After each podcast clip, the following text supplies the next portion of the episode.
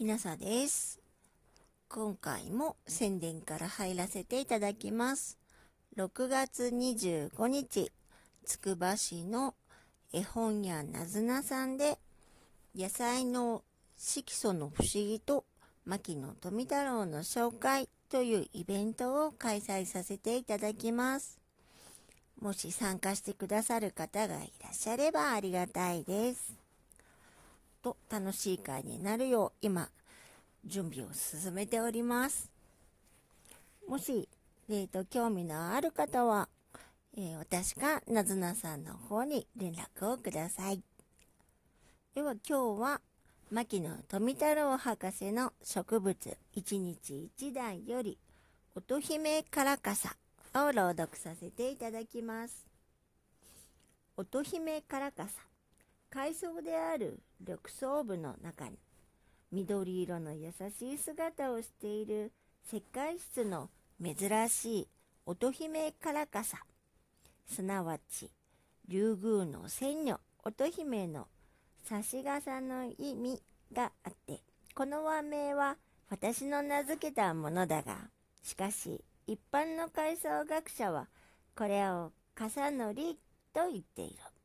すなわちこれははじめ藻類専門家の理学博士岡村金太郎君東京人の名付けたものである。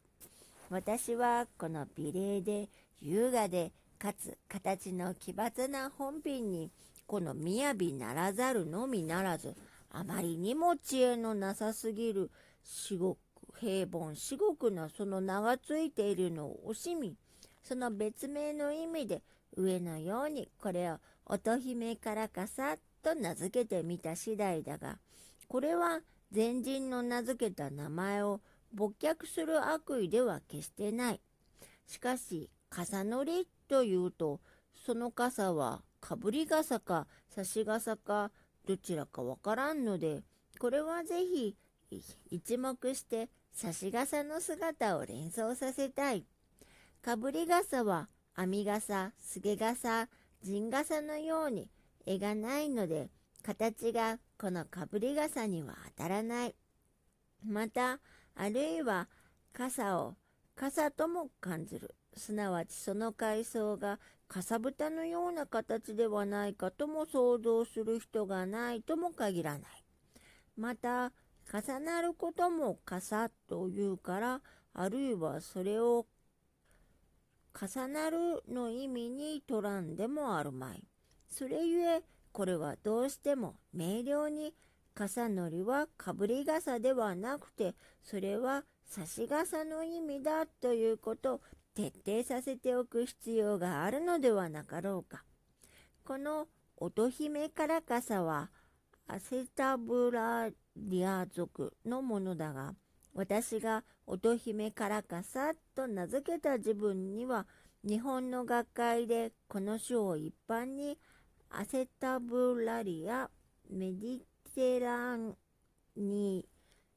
ランクスと信じていたが後にこの学名で呼ぶのは誤りであることが分かって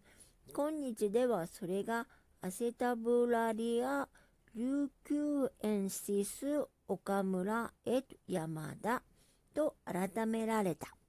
そして私が右の乙姫からかさの福和名を公にしたのは大正3年1914年12月に東京帝室博物館で発行した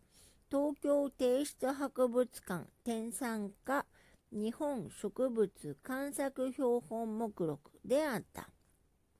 すなわち今から39年も前のことに属する。ついでながらここに同目録で私が神話名を下した階層は次の品々であったことを紹介しておこう。この自分はこれらの階層には名がなかった。ふさかにの手、曲がりかにの手、回うかにの手、しでのり、長むかで、巻きイギス、ひげもぐさ、ひげもぐさもどき、しまひげもぐさ、丸そぞ、玉そぞ、サバチエグサ、赤毛草、横須賀糸ゴケ、大平わつなぎ、はたかりさいみ、小畑わら、ひろふくろのり、ひらふくろのり、たましゅずも、ひめしほぐさ、